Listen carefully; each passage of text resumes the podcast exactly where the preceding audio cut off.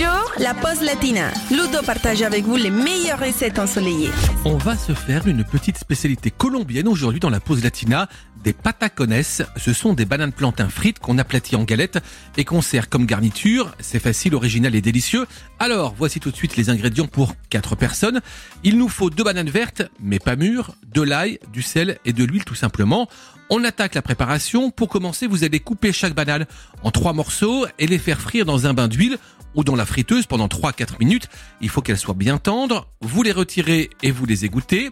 Ensuite, dans un saladier, vous allez préparer avec de l'eau, de l'ail écrasé et un petit peu de sel. Vous passez rapidement les bananes dans ce mélange, puis vous allez aplatir chaque morceau de banane avec un rouleau à pâtisserie pour en faire des galettes d'environ 1 cm d'épaisseur.